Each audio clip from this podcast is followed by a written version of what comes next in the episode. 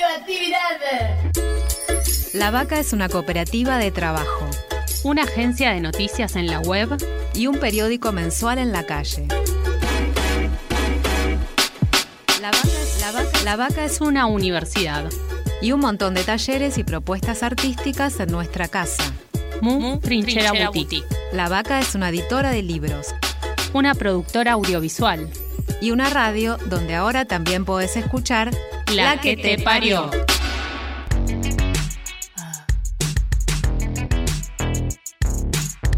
Estamos gestando una nueva dirección, criando futuro.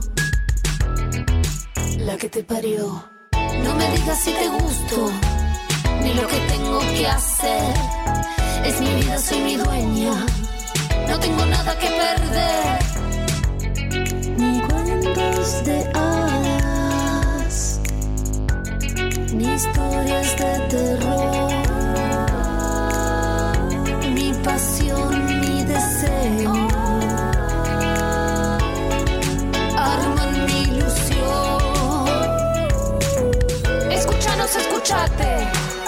De tu voz también sos parte. Un grito de liberación. La que te parió. En este nuevo episodio de La que te parió, te vamos a contar acerca de un documental que está próximo a estrenarse y se llama Niña Mamá. Este documental nos acerca a una realidad, la de muchas niñas y adolescentes que son obligadas a parir. En contextos de pobreza, atravesadas por la violencia machista, con un estado ausente, estas jóvenes mujeres están desamparadas. Las vemos aquí en el marco del hospital público, embarazadas, pariendo o atravesando las consecuencias de un aborto en la clandestinidad, retratadas por la Cámara en charlas con trabajadoras sociales o profesionales de la salud, por supuesto con el consentimiento de cada una de las chicas. La directora se llama Andrea Testa. Con ella charlamos y le preguntamos qué la inspiró a abordar esta temática. Bueno, es una pregunta muy amplia para mí porque Niña Mamá, como todas las películas que realicé, eh, es muy difícil como encontrar el punto de inicio, ¿no? Creo que son muchos los disparadores que atraviesan como la necesidad de la película. Eh, obviamente eh, hay un, camino personal que, me, toca fuerte y algo que, que, estuve como encontrando en estos días fue que mi documental anterior que se llama Pibe Chorro tiene una como una unión muy fuerte con Niña Mamá, ¿no? ya así como se plantearon estos dos títulos de estas dos películas. Niña Mamá apareció siempre Niña Mamá, o sea, no, sabía todavía ni qué era la película, pero sí entendía que tenía que encontrar algo que hermane a Pibe Chorro de alguna manera, que, junte qué pasa con las jóvenes, las mujeres jóvenes de sectores populares, ¿no? qué es lo que las atraviesa de una forma estructural, cuáles son las violencias que, que las interceden. Pibe Chorro pone en escena esas violencias invisibles, ¿no?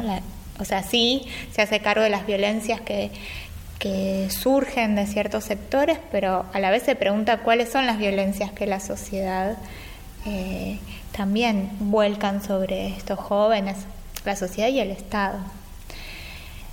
Y es una película puesta desde ese lugar masculino, de los jóvenes, los pibes chorros, y de alguna manera Niña Mamá creo que eh, completa un mapa o, tiende a completar, ¿no? Tampoco quiero quedar en el binarismo del hombre y la mujer, pero sí eh, preguntarme qué es, cuál es esa fuerza que hace que las niñas y adolescentes tengan que dar un salto abismal a la vida de adultes, de adultas, eh, negándoles también un montón de, derechos y, y, en eso, bueno, ahí todo el entramado social de, de violencias que no solo en el ámbito privado, ¿no? como se puede ver en la peli, sino también eh, violencias institucionales que, las atraviesan. Así que creo que un poco es eso, fue como ese recorrido. Creo que, mm, que sí, que, que me aparecía la maternidad, después aparece la maternidad forzada, aparece los límites de la decisión, de qué manera, una pregunta era esa, ¿cómo se deciden estos contextos de, de extrema vulnerabilidad? Como empezar a encontrar las palabras para explicar lo que quería hacer, porque también es eso, una vez o sea, uno empieza a pensar una película, tiene sensaciones, imágenes. Se me venía también el blanco y negro como algo primigenio de la idea, o sea, siempre fue blanco y negro. Quería también filmar en fílmico, que era un poco imposible por cuestiones de, de producción, pero sentía que la película tenía que tener como una textura sensible y artesanal y como, como con un tiempo y un clima que, me llevaba eso, un blanco y negro, un, un, un poder como intervenir lo menos posible el material, ¿no? Y creo que algo de todo eso se, se fue encadenando en el tiempo de estos montajes, pero que a la vez era lo que encontrábamos cuando empezamos a hacer la investigación en el territorio, en los hospitales, como estos espacios que yo digo de resistencia de profesionales de la salud que se toman el tiempo para intentar un vínculo de escucha, aunque haya una distancia ¿no? fuerte y, cosas imposibles de resolver en ese único momento de encuentro con la, salud y las chicas, ¿no? Pero hay, hay como pulsión por militante, ¿no? Por poder resolver algo. Y ahí como que también se iba dando un tiempo que la película se fue como moldeando con, con eso que iba sucediendo. Eh, y los, y otra cosa que como otro disparador del principio fue el hospital público como lugar eh, fuerte, como un lugar, eh, sí, hasta simbólico, si se quiere, en donde se podía ver el, el rol del Estado. ¿Cómo interviene la salud pública en estos casos? No, no, es algo nuevo, es algo que estuvimos también atravesando en debates públicos todo el 2018 digamos, qué pasa con las mujeres que no tienen recursos para acceder a abortos clandestinos pero seguros, ¿no? Bueno, estas mujeres de estos sectores sin recursos realmente eh, ponen en riesgo su vida y se las escucha a ellas ese miedo a morir y esa sensación de estar muy cerca de la muerte, ¿no? los, casos que firmamos que, que aparecen en la peli, que llegan con alguna hemorragia avanzada, ellas, eh, no, no, sé exactamente clínicamente porque no, no, no fue ese lugar, ese punto de vista, ¿no? Sino la experiencia de ellas. Y una dice, llegué casi muerta, ¿no? Casi muerta. O sea, ¿cómo podemos eh, sentir eso? O sea, era una de las cosas también que, que quería la película. O sea, hay posibilidad de sentir eso que están sintiendo ellas hay posibilidad de sentir esa desesperación y muchas relatando que sí, son embarazos no deseados o no planificados y que mm, no iban a ir a abortar por miedo a morir por sus otros hijos, ¿no? O sea, el miedo a morir está ahí fuerte y creo que eso era como el hospital donde eh, se debate la vida y la muerte constantemente, ¿no? Como ese espacio también eh, por un lado metafórico y por otro lado material, concreto, de emergencia, de salud. ¿Y qué hace la salud pública? ¿Cuáles son las políticas de salud pública que logran dar una respuesta o no, digamos? Que creo que es esa tensión que sucede en la película. O sea, hay una demanda muy concreta de ellas con lo que llegan, que tiene que ver con, con, ese, ese con las maternidades, digamos, o no, digamos, con ese camino, ese tránsito de, el decidir sí o no, pero también con un montón de otros derechos que, que están vulnerados y que caen al hospital. O sea, ¿qué pasa, no? ¿Qué pasa? Que hay otras cosas que le suceden que no tiene que ver solamente con ser madres, ¿no? entre comillas, sino que tiene que ver con eh, esto, o faltas de, falta de documento, dejan la escuela, violencias, digamos, eh, físicas, eh, problemas de adicciones fuertes, desamparo también, de vínculos y de sostén. y ni que hablar de, vivienda, trabajo, bueno, nada, como todo lo que podamos imaginar de esta palabra que es la vida digna, ¿no? Como este concepto, bueno, ¿qué, qué, vida transitan estas mujeres? Y lo, hablo en general como para dar una idea, digamos, de la población. Es cierto que cada una tiene eh, un, recorrido eh, personal, digamos, y, determinado y que, y que por ahí algunas tienen un poco más de recursos que otras y otros recorridos. Bueno, o sea, cada, eso sí también me gusta de la película, como que cada una eh, está en sí misma como es, ¿no? Y lo que decide decir y lo que piensa y pero bueno, hablo como intento generalizar como para entender como el mapa que pienso que arma la película y que permite también pensar todo lo otro que nos filmamos, ¿no? Todo lo otro que sigue sucediendo y que pasa en los otros tantísimos hospitales, no solo del conurbano, sino de todo el país. Todos los días. En todos los programas. Hasta que sea ley. Un solo grito. Aborto legal, seguro y gratuito, ya.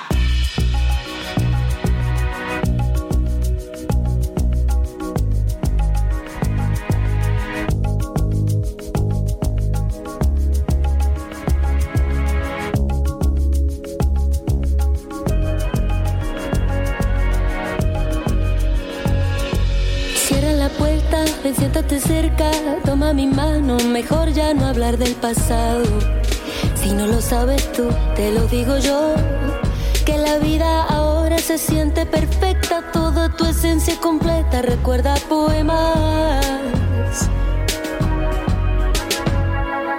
Sé que lo entiendes al mirarme de frente, sé que no soy la única que está sintiendo esto, todo va y viene amor bonito se siente esta turbulencia. Llegaste amante divino como una tormenta.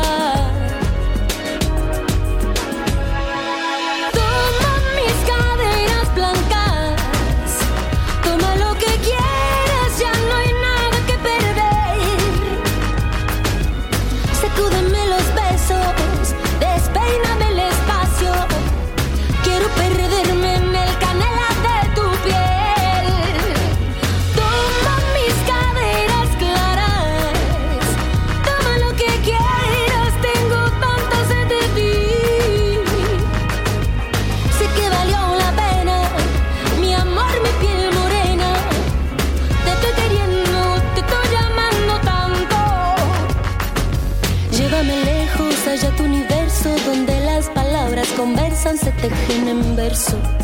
Allí te esperaré. Te entrego mis labios en este momento. La noche está más azul. Llévate este recuerdo.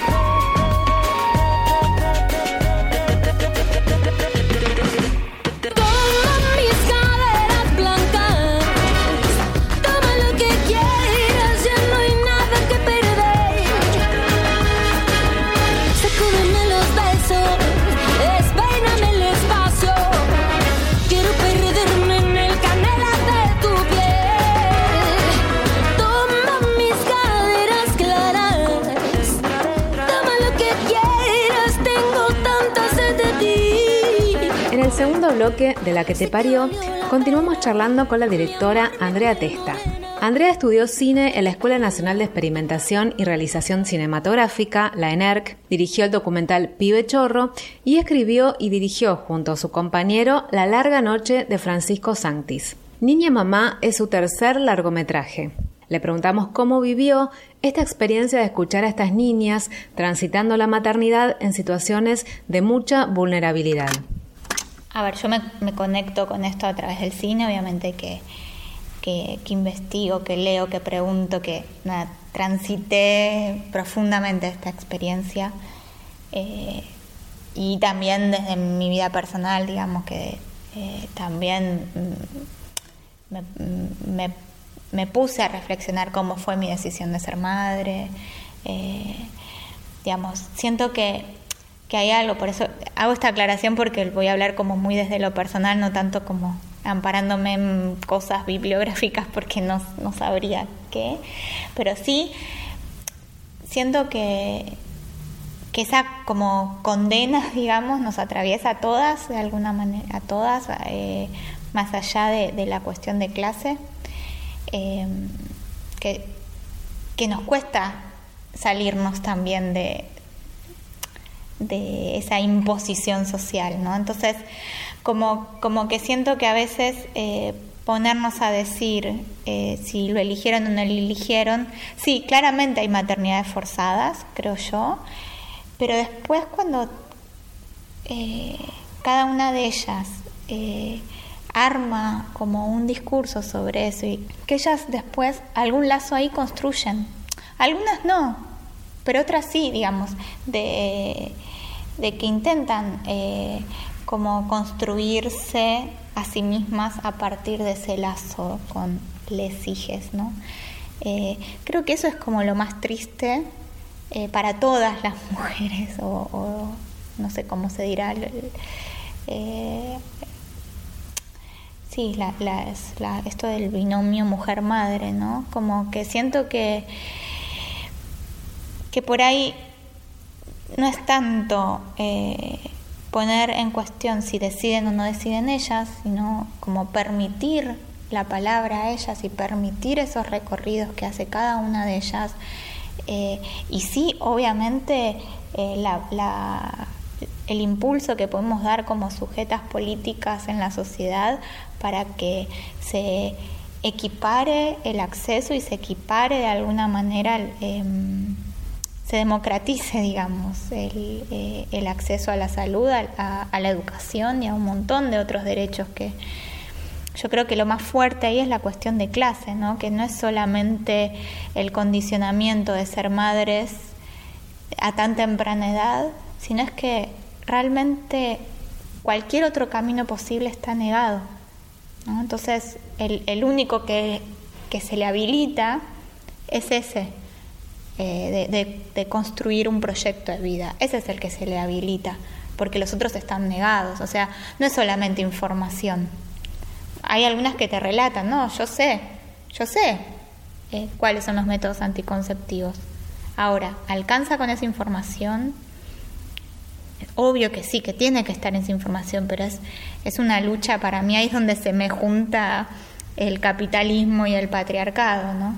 Eh, hay cuerpos que, que están tirados, ¿no? En, esa precariedad. Están excluidos en, sí, como excluidos de ciertos privilegios. Entonces, ahí cuando, cuando solo hablamos de que no eligen, ¿y cómo pueden elegir?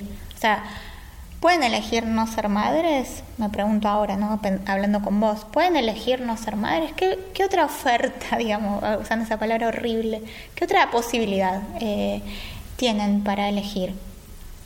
Eso me parece que es como lo, lo que también tenemos que salir a combatir y que, es parte de, la lucha feminista, digamos. Em, por algo el, el 8 de marzo sí se sale eh, con fuertemente por, por acompañando la campaña, creo yo, no sé cuáles estarán siendo ahora los debates específicos de, los documentos y las posturas, pero sí hay, hay un grito por el aborto legal, por la educación sexual integral, pero también el 8 de marzo eh, es un día que instala una lucha contra el capitalismo, creo yo, contra el neoliberalismo, como, como que también hay una idea política eh, de qué sistema queremos, qué sistema. Bueno, la, libertad de elección, ¿qué es? ¿No? ¿Qué, qué, cómo voy a elegir si no tengo los recursos para elegir? Y aún así, las que eligen no no llevar adelante embarazos que son producto de su no deseo, digamos, o de una imposición o una violación. Cada una, ¿no? Como eh, lo puede poner en palabras distintas, que eso hay que respetar también, ¿no? Como lo que ellas en la película traen. Eh, si deciden no, ¿a qué se enfrentan, no? Que es, es eso de la realmente un riesgo de la salud y de la vida fuerte y que puede ser eh, puede ser que con información eh, se les brinde otras herramientas. Obviamente con, una ley de aborto legal la posibilidad de estos equipos de salud que creo que forman parte del Estado pero muchas veces eh, tienen que enfrentarse al Estado van a tener más herramientas para batallar junto a las mujeres por sus derechos. ¿no? Entonces, como que siento ahí que, que nos pone a todas y a todes en, en un rol activo, súper activo para eh, batallar esto que, que, tiene que ver con, con, con la lucha por poder decidir, pero principalmente por, por una lucha, me parece que, que es transversal y que tiene que ver con por qué hay eh, estas relaciones de poder, ¿no? que en las mujeres se, se profundiza por, por, nuestra cuestión de género, en donde las violencias del patriarcado nos, nos encadenan, ¿no? nos dejan en ese lugar. Bueno, la única, la única elección que tienen ellas es ser madres. Bueno, será a los 15, a los 14, a los 20, pero bueno, eso es, seguramente suceda. Eh, eso y también, bueno, eh, de alguna manera eh, las injusticias más profundas estamos batallando, ¿no? Asamblea Permanente del Deseo. Continuamos en La que te parió. Seguimos hablando con Andrea Testa y te contamos que el documental se filmó en hospitales públicos, en los consultorios médicos, en pediatría, en sala de internación, en los consultorios de servicio social, en las guardias. ¿Cómo fue relacionarse con las chicas? ¿Qué decisiones tuvieron que tomar durante la filmación? Así como te contaba cómo imaginaba la película eh, y empezaba a escribir, bueno, de qué es, cómo es, porque hay que poder eh, armar ese proyecto para presentarlo, para, por un lado para conseguir los recursos y por otro lado también para empezar a abrir la posibilidad de, en los hospitales, en los equipos de salud.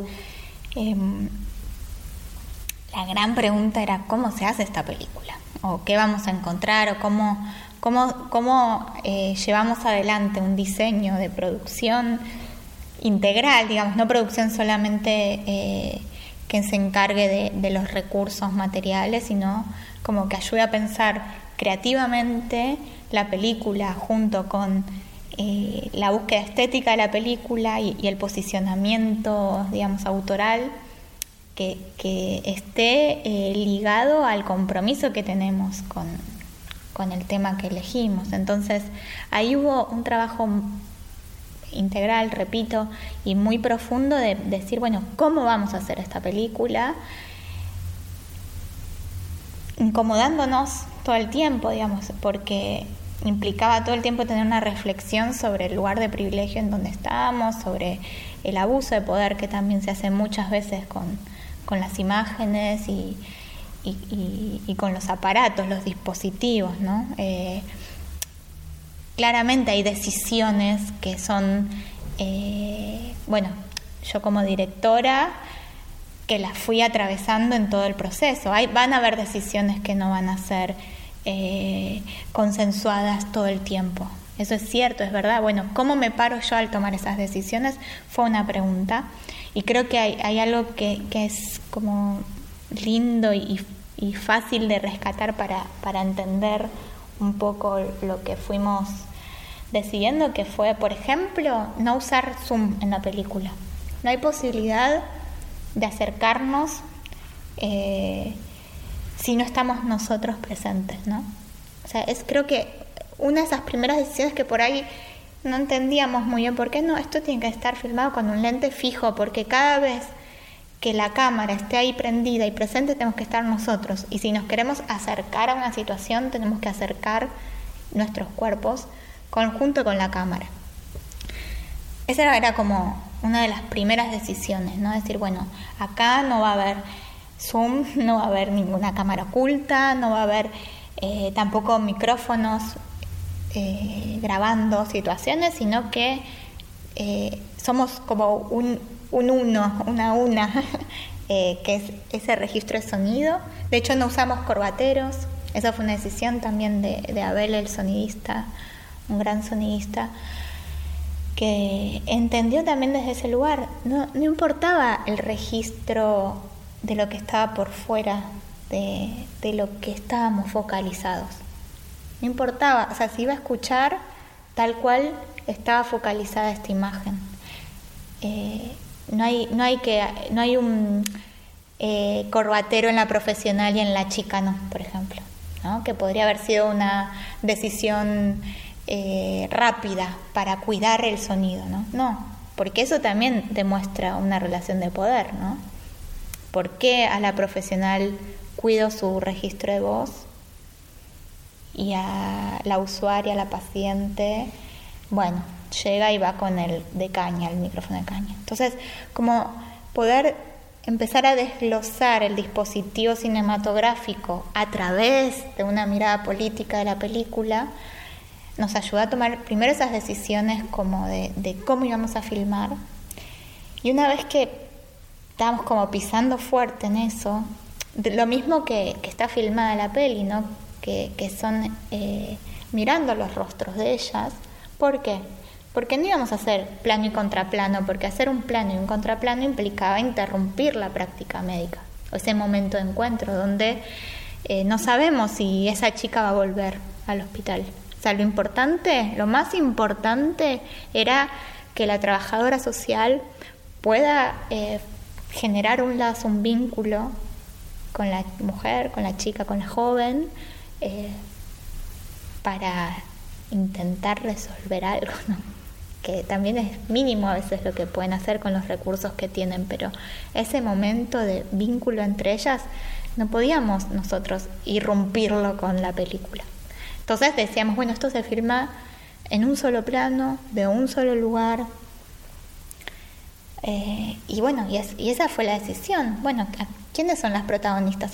¿A, quiénes queremos ver? ¿A quiénes queremos eh, escuchar y ver? Bueno, ellas, ¿no? Ellas son las protagonistas.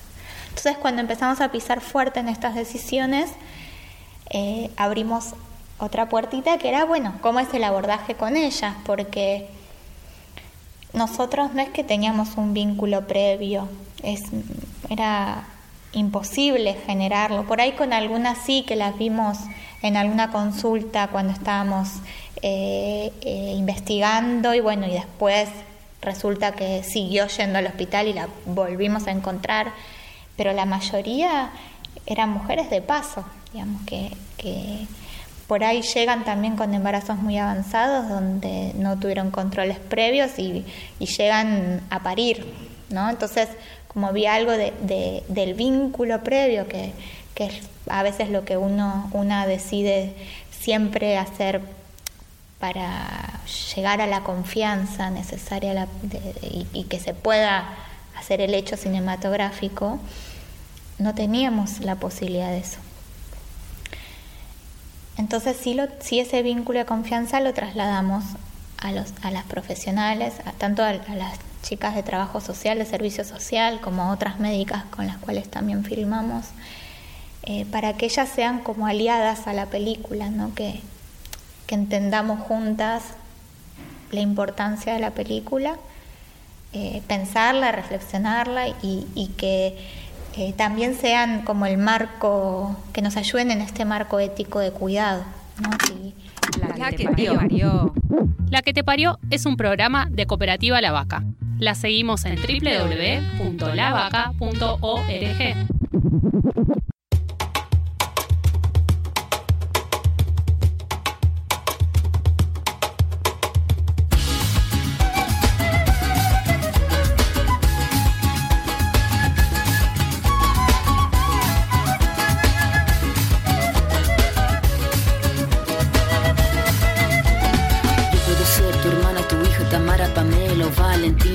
puedo ser tu gran amiga, incluso tu compañera de vida. Yo puedo ser tu gran aliada, la que aconseja y la que apaña. Yo puedo ser cualquiera de todas, depende de cómo tú me apodas. Pero no voy a ser la que obedece porque mi cuerpo me pertenece. Yo decido de mi tiempo, como quiero y dónde quiero.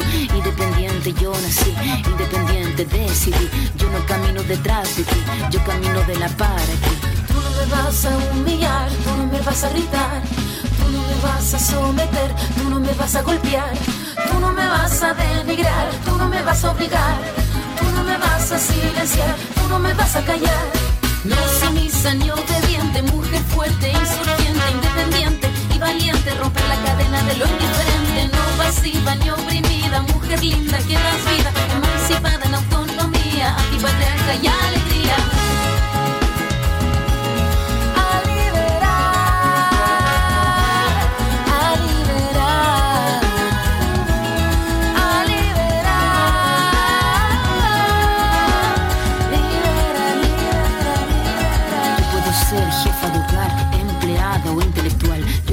Ser protagonista de nuestra historia y la que agita la gente, la comunidad, la que despierta la vecindad, la que organiza la economía de su casa, de su familia. Mujer libre se pone de pie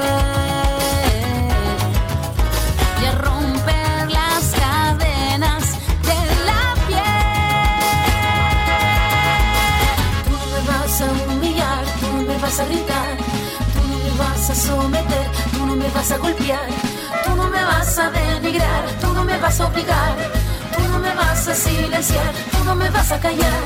No sumisa ni obediente, mujer fuerte, insurgente, independiente y valiente, romper la cadena de lo indiferente, no pasiva ni oprimida, mujer linda que das vida, emancipada en autonomía, antipatriarca y alegría.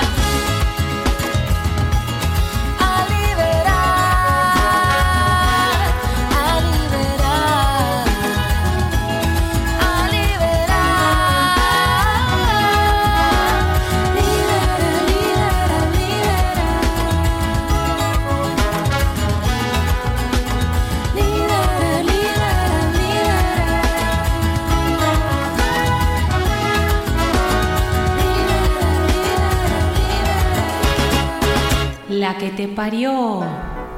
Y estamos en el cuarto bloque de La que te parió, charlando con Andrea Testa. Te contamos que la película Niña Mamá fue filmada en el año 2018, cuando se debatió la ley de aborto legal, y eso está muy ligado con el documental. A comienzos de 2019 se difundieron casos de violaciones de niñas de entre 11 y 13 años en el norte del país, que pese a haber pedido la interrupción del embarazo, no hubo acompañamiento por parte del Estado, y ahí surgió la campaña Niñas no Madres.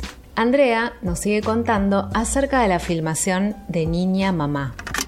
Bueno, editamos, eh, dejamos esperar un tiempo y cuando volvimos a verla después de dos meses más o menos, fue como de nuevo sentir toda, esa sensación. Dije, ah, esto era lo que me pasaba, no es que yo estaba mal con mi vida, era esto, digamos. Había un momento en el que no, no podía como ver más allá de, lo que me estaba pasando con la película. ¿no? Ah, este, era, este es el sentimiento que me llevó todo el rodaje y todo el, todo el proceso, digamos, no solo el rodaje, el rodaje como el punto más fuerte. Y bueno, y ahí hicimos algunos últimos cambios, como el final, una escena del final y, y dónde iban los nombres de las chicas, que encontramos ahí un lugar, me parece como muy poderoso de que están todos los nombres y son todas mujeres, que también es algo que encontramos ahí, no es que yo quería hacer una película solo con mujeres, sino que realmente pasó, realmente era eso lo que estaba ahí y es otro de los elementos para, para reflexionar. Eh, y bueno, y ahí creo que ese tiempo permitió que, la película sea lo que es y no salir como corriendo a un momento, un contexto eh, que estaba en ebullición afuera, ¿no? Fue muy difícil también. Filmamos durante el 2018 en medio de todo el debate. De hecho, las, eh, hubo una escena que, que no está en la película, pero que filmamos, que era una ronda de las trabajadoras sociales eh, que se iban como hablando los casos de cada una y cómo intervenir, bueno, los momentos así de más íntimos de los equipos. Eh, y estaban justo por organizando también a ver quiénes iban a la vigilia, cómo, en qué auto, y, era, ay, bueno, vamos con ellas, con la cámara y todo, y, después fue, no, no, no, esa no es la película. O sea, el hacer el trabajo todo el tiempo de, bueno, ¿dónde estamos? Y, esta no era una película eh, de esas que son urgentes, ¿no? O sea, sí es urgente porque es urgente, pero yo quería que sea como estructural de algo, ¿no? Como, como poder ver lo que no vemos todos los días, ¿no? El salir a la calle y ver la lucha de las mujeres invadió todo y nos invadió todo hasta los noticieros, ¿no? Eh, y lo vamos a seguir invadiendo. Pero hasta la, aparecía ahí pequeñas intervenciones, ¿no? Lo que estaba sucediendo en ese momento. Pero también permite que hoy también la peli eh, vuelva a tener como... Tiene una actualidad, obviamente, es hace poco tiempo que la hicimos, pero entiendo que va a ser algo que, que va a perdurar porque va a salir la ley, esperemos que sea la mejor ley posible, va a salir, vamos a hacer que salga, pero esta realidad va a seguir existiendo, ¿no? Estas realidades, estas vidas de estas chicas. Y ahí hay un trabajo inmenso que va a llevar muchísimos años y que vamos a tener que seguir batallando porque eso va a habilitar herramientas. Esperemos que haya también presupuesto para llevarlas a cabo. Pero estamos también en un momento de crisis económica, social fuerte y, las que, los que más sufren, las que más sufren eh, son las pobres. Eh, nosotros más o menos, sí, seguimos militando por porque sigue existiendo un cine independiente, ese es como mi aporte a la lucha de, desde las organizaciones, desde eh, pelear por la democratización, que los fondos del Estado sean para todos, ¿no? que el cine sea hecho por todas y por todos, no, solamente las empresas concentradas. Es obvio que es un aporte, una lucha, pero eh, de nuevo, ¿no? Esta distancia de clase. Yo tengo mi casa, tengo mm, mi profesión, tengo mi lugar de trabajo, tengo eh, un montón de cosas eh, que me permiten también posicionarme desde un lugar y, y tener estos, poner estos privilegios de alguna manera a, disposición.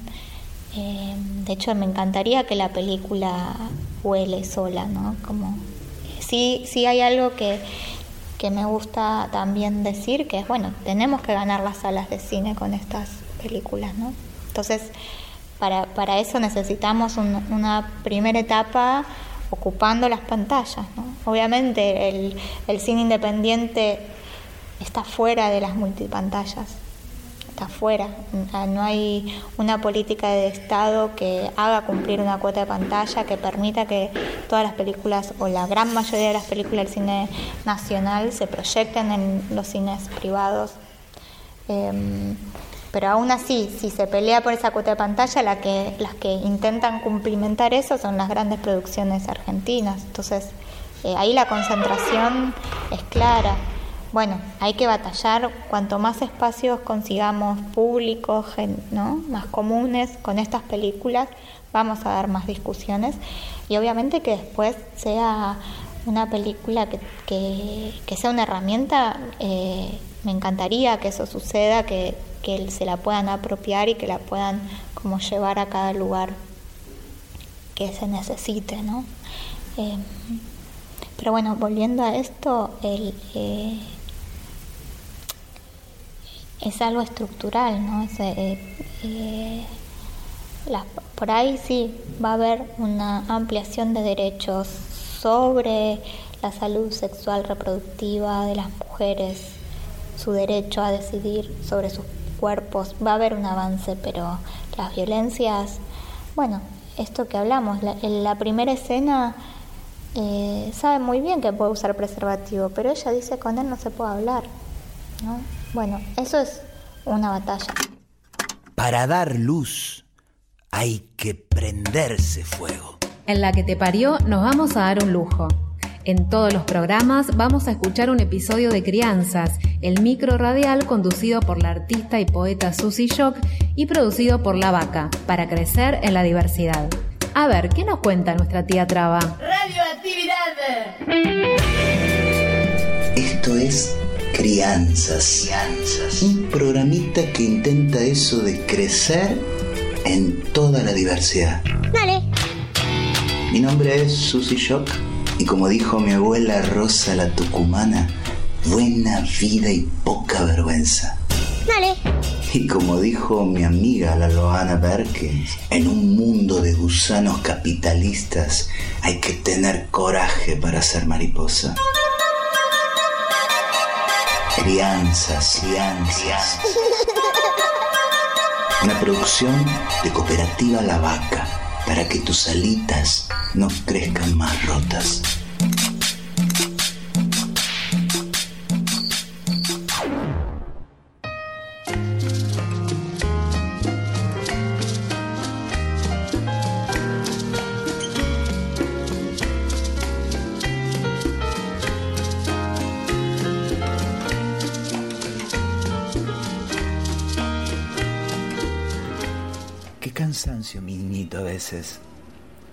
Volver y volver a empezar. Cuando parece que una junto a tantos y tantas ha corrido bien lejos la sombra de este cielo y no, otra vez nos empujan hacia atrás. Tres casilleros atrás, mi niño. Diez casilleros atrás. Y de vuelta a empezar y empezar. Como ahora con este cura que me dijo la Mirta que es obispo en realidad, pero para mí es cura. Raro decirle a alguien que nos enferma la mente, decirle así, cura, ¿no? Toda una paradoja. Él se llama Aguer, algo así, y es el mandamás de la iglesia en la ciudad de La Plata, y dijo que éramos abominables, protegidos y protegidas por las leyes.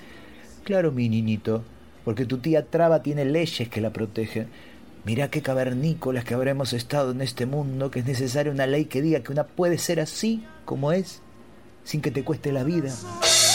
Y entonces, estos señores que amparan a violadores de niñitos como vos, mi ángel, él se manda con su discursito de violencia y entonces una siente que hay que empezar y empezar y empezar de nuevo.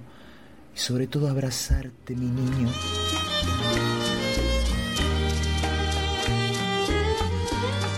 a vos y a otros y otras como vos, para los que estamos meta mejorarle el paisaje, para vos y los y las que vienen, nuestra razón, nuestra fuerza, mi varoncito distinto que serás, para ese mundo, sin celadores ni dueños de la única verdad.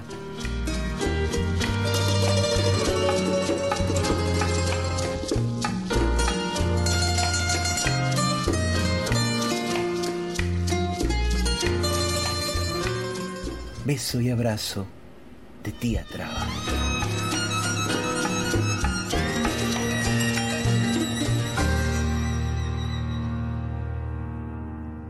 Crianzas. Buena vida y poca vergüenza. Dale. Buena vida y poca vergüenza. Esto fue Crianzas. Escúchalo en www.lavaca.org. Dale.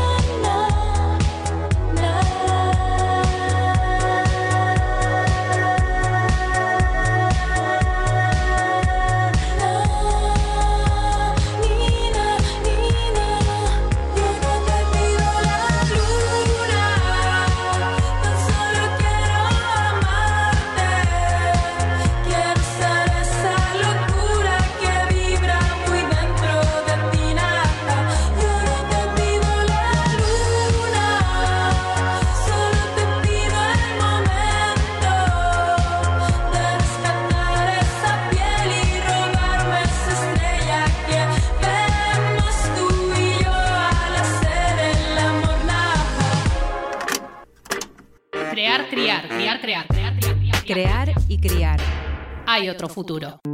Estamos en el último bloque de La que te parió. Andrea forma parte de una productora que se llama Pensar con las Manos. Está integrada por tres cineastas, hicieron documentales y largometrajes de ficción. Estuvieron un tiempo buscando productora, pasaron por distintas situaciones no muy alentadoras, hasta que un profesor les dijo, la pueden producir ustedes. Eso fue lo que necesitaban escuchar y se pusieron en marcha.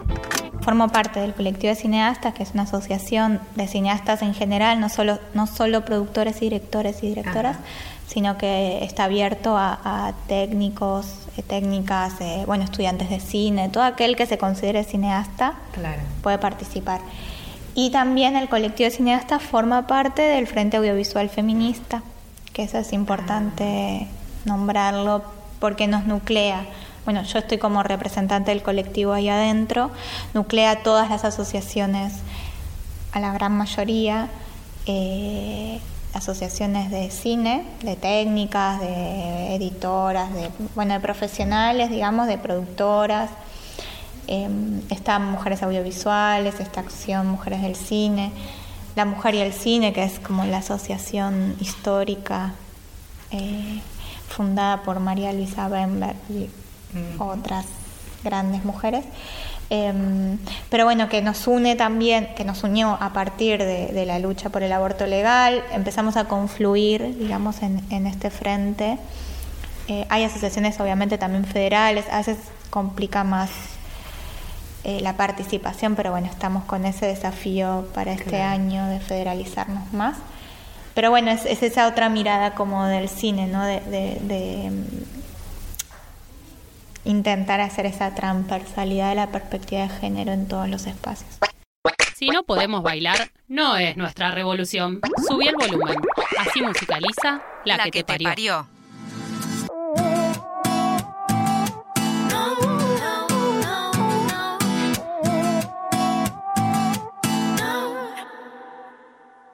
Siempre escuché que una mujer tenía que ser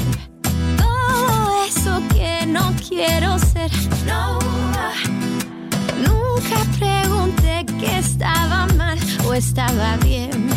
Mi única verdad es no ceder.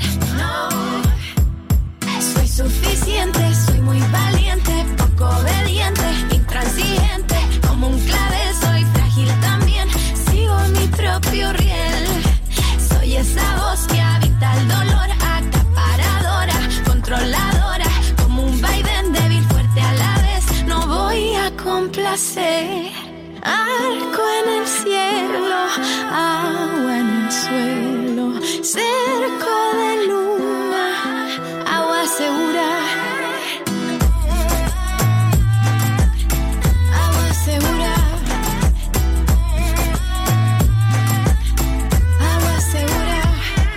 De niña me decían que el silencio era el poder de todo aquel que busca.